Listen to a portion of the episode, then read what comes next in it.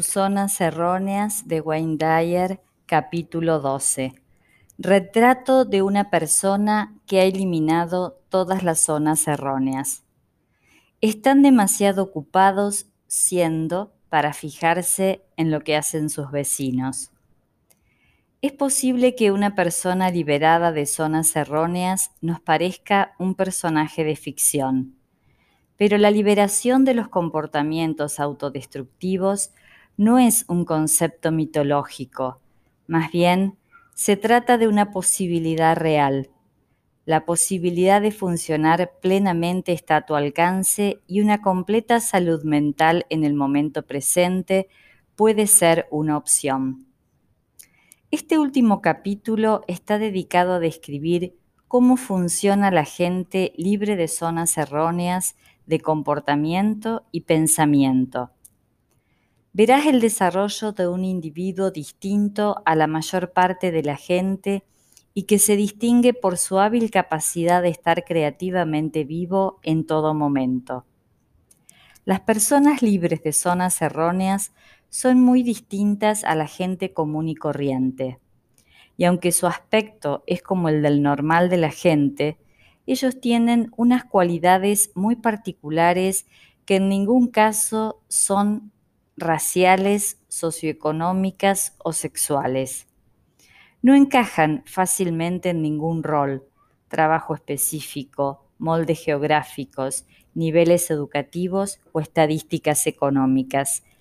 Tienen una cualidad diferente, pero la diferencia no es fácil de discernir por medio de los factores externos tradicionales con los que generalmente clasificamos a la gente. Pueden ser ricos o pobres, hombres o mujeres, blancos o negros, vivir en cualquier parte y hacer casi cualquier cosa. Son un grupo de gente muy variada que sin embargo tienen un factor en común, estar libres de zonas erróneas. ¿Cómo darte cuenta de cuando te encuentras con alguien así? Obsérvalos, escúchalos. Esto es lo que descubrirás.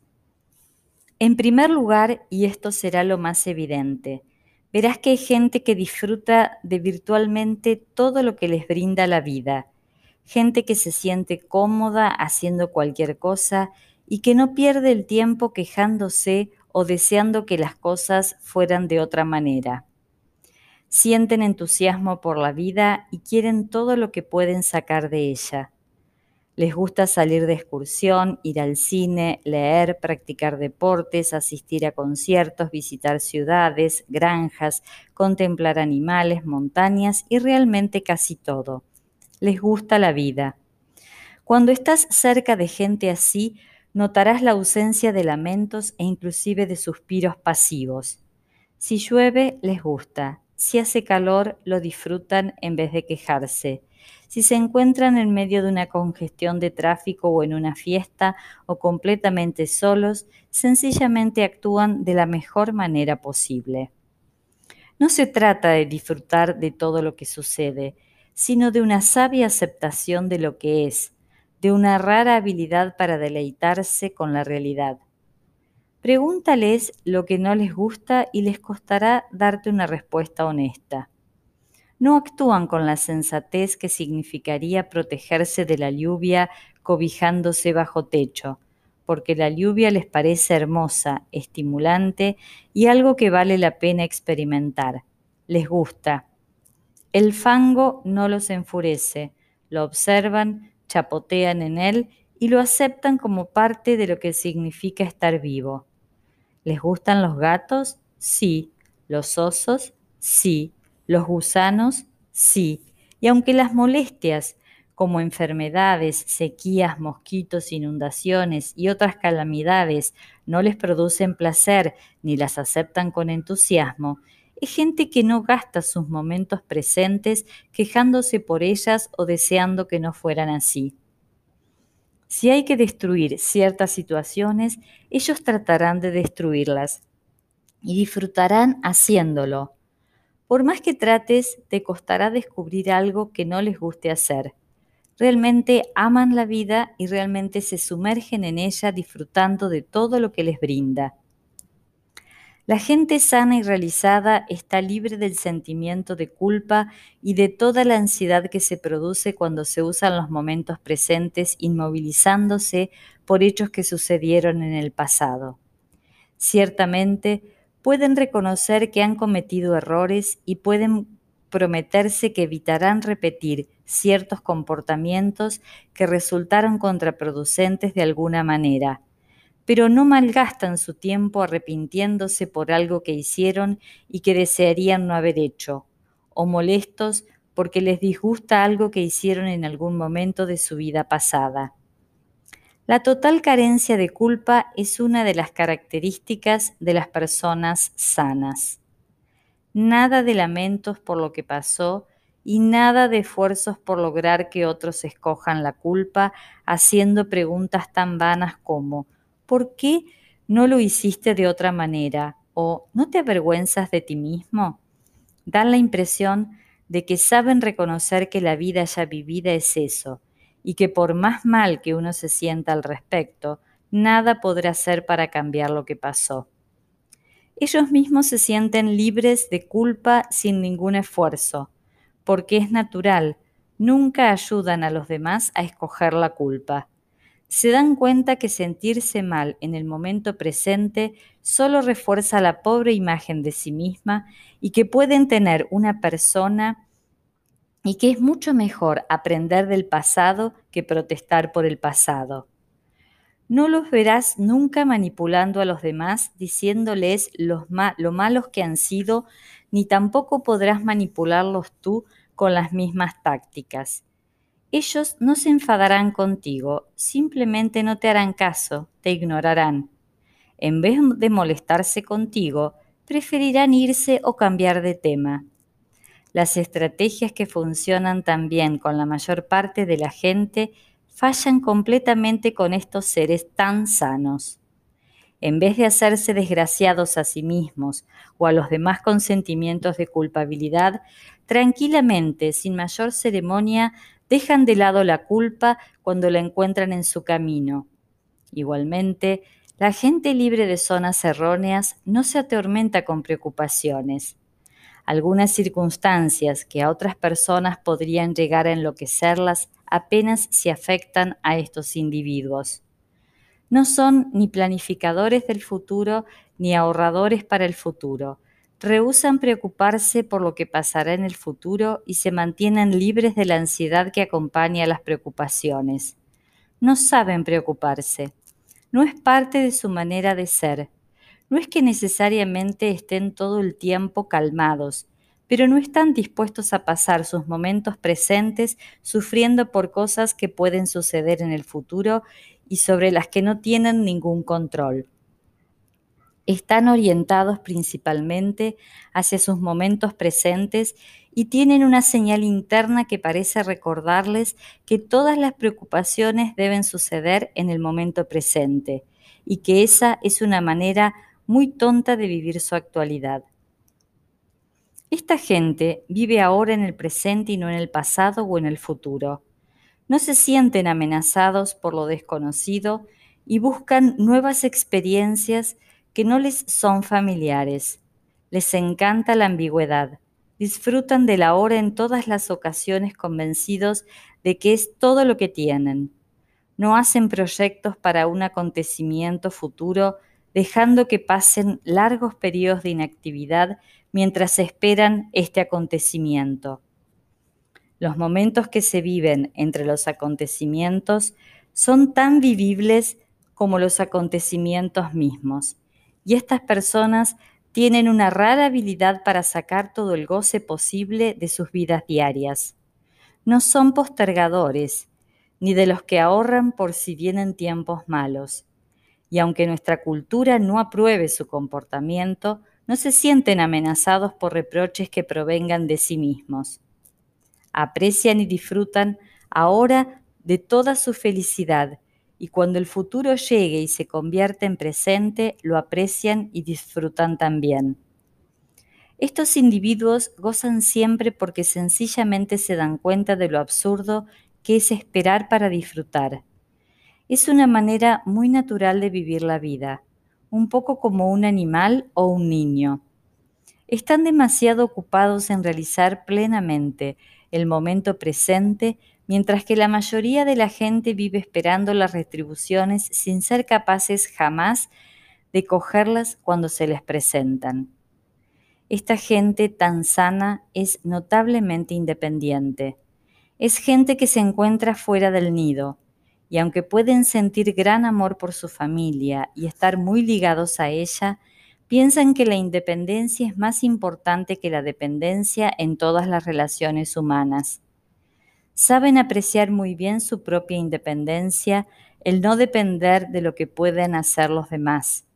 Sus relaciones humanas se basan en el respeto mutuo al derecho que tiene el individuo a tomar sus propias decisiones. El amor de esta gente no lleva implícita la imposición de los valores propios en el ser amado. Dan gran importancia a la intimidad del ser humano, lo que puede hacer que los demás se sientan rechazados. Les gusta estar solos a veces y se preocupan mucho de proteger su intimidad. No se comprometen sentimentalmente con mucha gente. Son selectivos en lo que respecta al amor, pero son también profundamente afectuosos.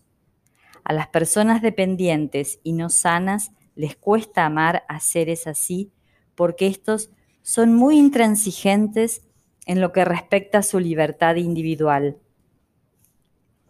Si alguien los necesita, rechazan esta necesidad por encontrar que es perjudicial para la otra persona tanto como para ellos mismos. Quieren que las personas que ellos aman sean independientes, que hagan sus propias elecciones y que vivan sus vidas por sí mismos. Y a pesar de que pueden disfrutar de los demás y desear estar en su compañía, quieren más aún que los demás se las puedan arreglar sin muletas y sin apoyos. Así pues, el momento en que empieces a apoyarte en esta gente, te darás cuenta que ellos, por su lado, empiezan a desaparecer primero emocionalmente y luego físicamente también. Rehusan depender de la gente y que dependan de ellos en una relación madura. A los niños les ofrecen un modelo de persona afectuosa e interesada, pero alientan su confianza en sí mismos casi desde el principio, ofreciéndoles mucho amor en todas las oportunidades que se presentan. Encontrarás muy poca búsqueda de aprobación entre estos individuos felices y realizados. Son capaces de funcionar sin la aprobación y el aplauso de los demás. No buscan honores como hace la mayoría de la gente. Son muy independientes de la opinión de los demás sin importarles prácticamente nada si a la otra persona le gusta lo que ellos dicen o hacen. No tratan de escandalizar a nadie ni de ganar su aprobación. Es gente que está interiormente dirigida y a la que realmente no le preocupa ni interesa la evaluación de su comportamiento que hace la demás gente. No es que sean insensibles al aplauso o a la aprobación, parecen no necesitarlos pueden ser incluso bruscos porque son honrados y no envuelven sus mensajes con frases cuidadosamente pensadas para complacer a los demás. Si quieres saber lo que piensan, eso será exactamente lo que te dirán. Igualmente, cuando tú digas algo sobre ellos, no los destruirás ni inmovilizarás con tus palabras y opiniones. Usarán la información que les das la filtrarán por medio de sus propios valores y usarán lo que les sirve en su propio beneficio y crecimiento. No necesitan ser amados por todo el mundo ni tienen excesiva necesidad de aprobación. Reconocen que siempre habrá quien desapruebe lo que hacen. Son seres poco comunes en el sentido de que son capaces de funcionar como ellos mismos y no como dictamina un tercero. Cuando observas a estos individuos, notas una falta de enculturación. No son rebeldes, pero hacen sus propias elecciones, aunque esas elecciones entren en conflicto con lo que hace toda la demás gente. Son capaces de pasar por alto las pequeñas normas sin importancia e ignorar tranquilamente los inútiles convencionalismos que son parte tan importante de la vida de mucha gente. No son aficionados a asistir a cocktails parties ni hacen conversación porque la buena educación lo aconseja. Son dueños de sí mismos y aunque consideran que la vida social es parte importante de sus vidas, se niegan a dejar que ésta los gobierne o a convertirse en esclavos de la misma.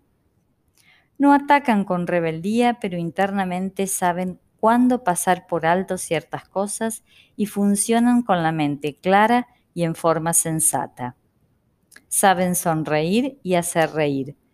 Descubren el humor en casi todas las situaciones y se pueden reír de los acontecimientos más absurdos, lo mismo que de los más serios y solemnes.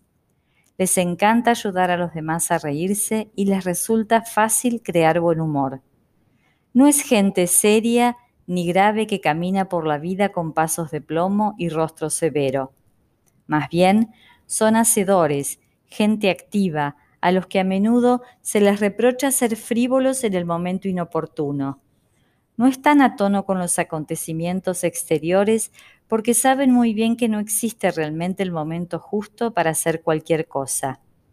Les encantan las cosas desproporcionadas e incongruentes, pero su humor no tiene hostilidad. Jamás usan el ridículo para hacer reír.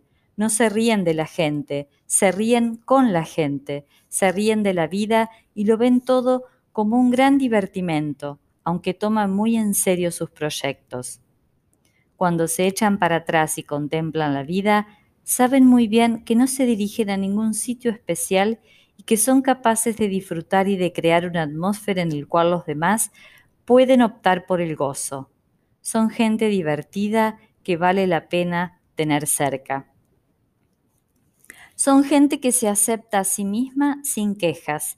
Saben que son seres humanos y que serlo implica ciertos atributos humanos saben cuál es su aspecto físico y lo aceptan. Si son altos, perfecto, pero si son bajos, también. La calvicie está muy bien, lo mismo que una frondosa cabellera. Pueden soportar el sudor, no falsean su aspecto físico, se han aceptado a sí mismos y por ello son la gente más natural. Nada de esconderse detrás de artificios ni de disculparse por lo que son no saben ofenderse por nada que sea humano. Se quieren a sí mismos y aceptan lo que son. Igualmente, aceptan todo lo que está en la naturaleza tal como es en vez de desear que fuera diferente. Jamás se quejan de cosas que no pueden cambiar, como olas de calor, tormentas eléctricas o el agua fría. Se aceptan a sí mismos y al mundo tal como es, sin pretensiones, sin lamentaciones, con una aceptación simple. Aunque lo frecuentes durante muchos años, no los oirás rebajándose a sí mismos o deseando fútilmente algo imposible. Verás actuar a gente activa, a los hacedores. Verás cómo toman el mundo como es, como un niño que acepta el mundo natural y disfruta de todo lo que éste le ofrece. Aprecian el mundo natural, les encanta estar al aire libre, disfrutando de la naturaleza, recorriendo gozosamente lo que aún está intacto, que es original y aún no ha sido estropeado. Les encantan las montañas, los atardeceres, los ríos, las flores, los árboles, los animales y virtualmente toda la flora y la fauna. Como personas son naturalistas, nada pretenciosos ni ceremoniosos, y les encanta la naturalidad del universo. No andan ocupados buscando bares, tabernas, clubs nocturnos, fiestas convencionales, habitaciones llenas de humo y cosas por el estilo, aunque ciertamente son muy capaces de disfrutar plenamente de este tipo de actividades. Están en paz con la naturaleza el mundo de Dios, si quieres, aunque son muy capaces de funcionar en un mundo hecho por la mano del hombre. Son también capaces de apreciar lo que ya no tiene interés para otros. Jamás se cansan de un atardecer o de una excursión por el bosque. La visión de un pájaro volando es siempre un espectáculo admirable.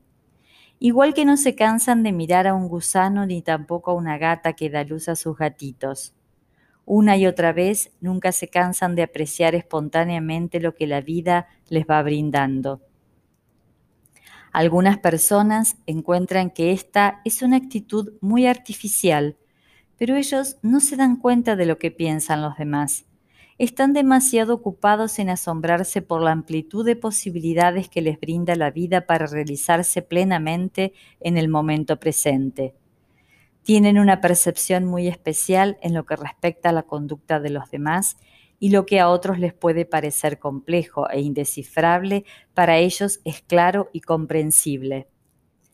Los problemas que inmovilizan a tanta gente son a menudo solo pequeñas molestias para ellos. Esta falta de compromiso emocional con los problemas les permite franquear barreras que para muchos son infranqueables. Tienen percepciones claras en lo que ellos mismos respecta y reconocen inmediatamente lo que los demás están tratando de hacerles. Pueden alzarse de hombros y pasar por alto cosas por las que otros se enfadan y quedan inmovilizados. Y ciertas cosas que pueden confundir a mucha gente que las encuentra insolubles, a ellos no los amilanan y más bien las consideran como simples y de fácil resolución. No están monopolizados por los problemas de su mundo emocional. Para esta gente, un problema es realmente solo un obstáculo que hay que vencer y no un reflejo de lo que ellos son o dejan de ser como personas. Su autovaloración está ubicada dentro de sí mismos, por lo que cualquier problema externo puede ser visto objetivamente y no, en ningún caso, como una amenaza o un desafío a su propia valía. Este es uno de los rasgos de su personalidad más difíciles de comprender, ya que la mayoría de la gente se siente amenazada por los acontecimientos externos, por las ideas o por la demás gente. Para los seres independientes y sanos, no saben cómo sentirse amenazados y esta característica hace que sean ellos los que parezcan amenazadores a los demás. Nunca pelean inútilmente, no son partidarios del autobombo para atraer la atención sobre sí mismos. Si la lucha puede provocar un cambio, entonces lucharán, pero jamás lucharán inútilmente. No son mártires, son hacedores son también gente que ayuda a los demás. Generalmente trabajan en cosas que le hacen la vida más agradable o más tolerable a los demás. Son guerreros en la vanguardia del cambio social, pero no llevan sus luchas consigo a la cama por las noches como caldo de cultivo de úlceras, enfermedades del corazón u otros desórdenes físicos. Son incapaces de estereotipar a menudo ni se dan cuenta de las diferencias físicas de la gente, incluyendo las raciales, étnicas, morfológicas o sexuales. No son gente superficial que juzga a los demás por su aspecto exterior. Y aunque puedan parecer egoístas y preocupados solo de su propio hacer, en realidad pasan gran parte de su tiempo dedicados a servir a los demás. ¿Por qué? Porque les gusta hacerlo no son gente enfermiza, no creen en la inmovilidad que producen los resfriados y los dolores de cabeza. Creen en su propia capacidad para deshacerse de esas enfermedades y no andan contándole a los demás lo mal que se sienten, lo cansados que están o qué enfermedades infectan su cuerpo en la actualidad.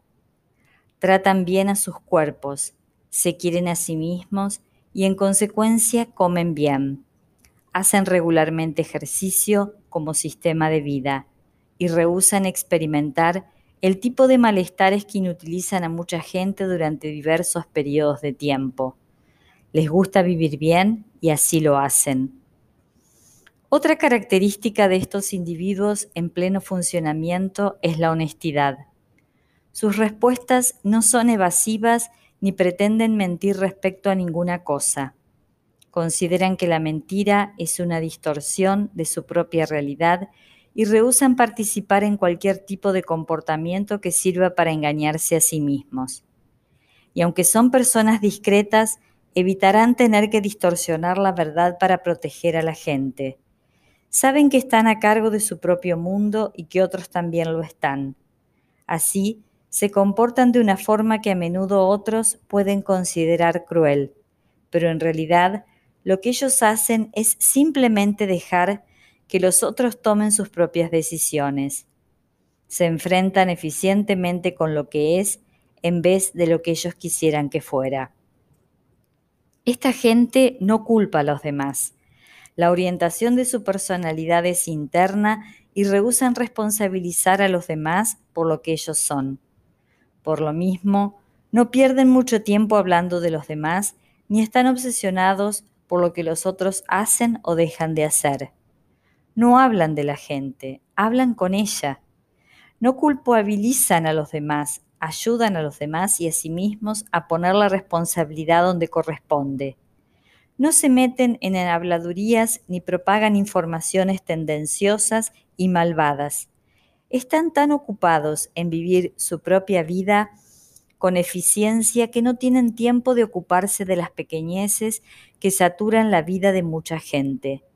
Los hacedores hacen, los críticos culpan y se quejan.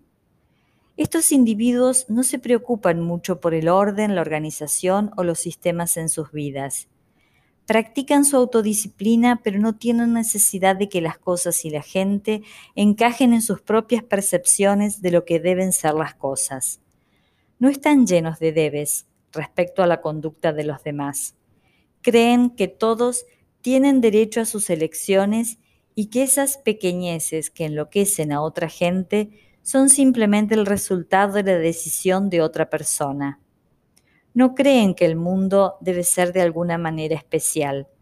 No se preocupan mayormente por el orden y la limpieza. Existen de una manera funcional y si todo no está tal cual ellos quisieran, encuentran que eso también es correcto. Para esta gente, la organización es simplemente una manera útil de actuar y no un fin en sí misma. Y justamente por esta falta de neurosis organizativa es por lo que son creativos. Emprenden cualquier cosa a su manera única y particular, ya sea el hacer un plato de sopa, escribir un informe o cortar el césped. Aplican su imaginación a sus actos y el resultado es una manera creativa de hacer las cosas. No sienten la obligación de hacer las cosas de cierta manera. No consultan manuales ni hablan con expertos. Simplemente atacan el problema de la manera que les parece más apropiada. Esto se llama creatividad y sin excepciones ellos la tienen. Es gente con niveles de energía especialmente altos. Parecen necesitar menos sueño y sin embargo se sienten estimulados por la vida. Viven y son sanos. Pueden hacer acopio de tremendas rachas de energía para completar una tarea porque escogen comprometerse en ella considerándola como una actividad estimulante que los realiza en el momento presente. Esta energía no es sobrenatural, es simplemente el resultado de su amor a la vida y a todas las actividades que ella brinda. No saben aburrirse. Todos los acontecimientos de la vida ofrecen oportunidades de hacer, pensar, sentir y vivir y ellos saben aplicar su energía en casi todas las circunstancias. Si se los encarcelara, emplearían sus mentes en divagaciones creativas para evitar la parálisis de la falta de interés. No hay aburrimiento en sus vidas porque ellos canalizan la misma energía que tienen otros de maneras productivas para ellos mismos.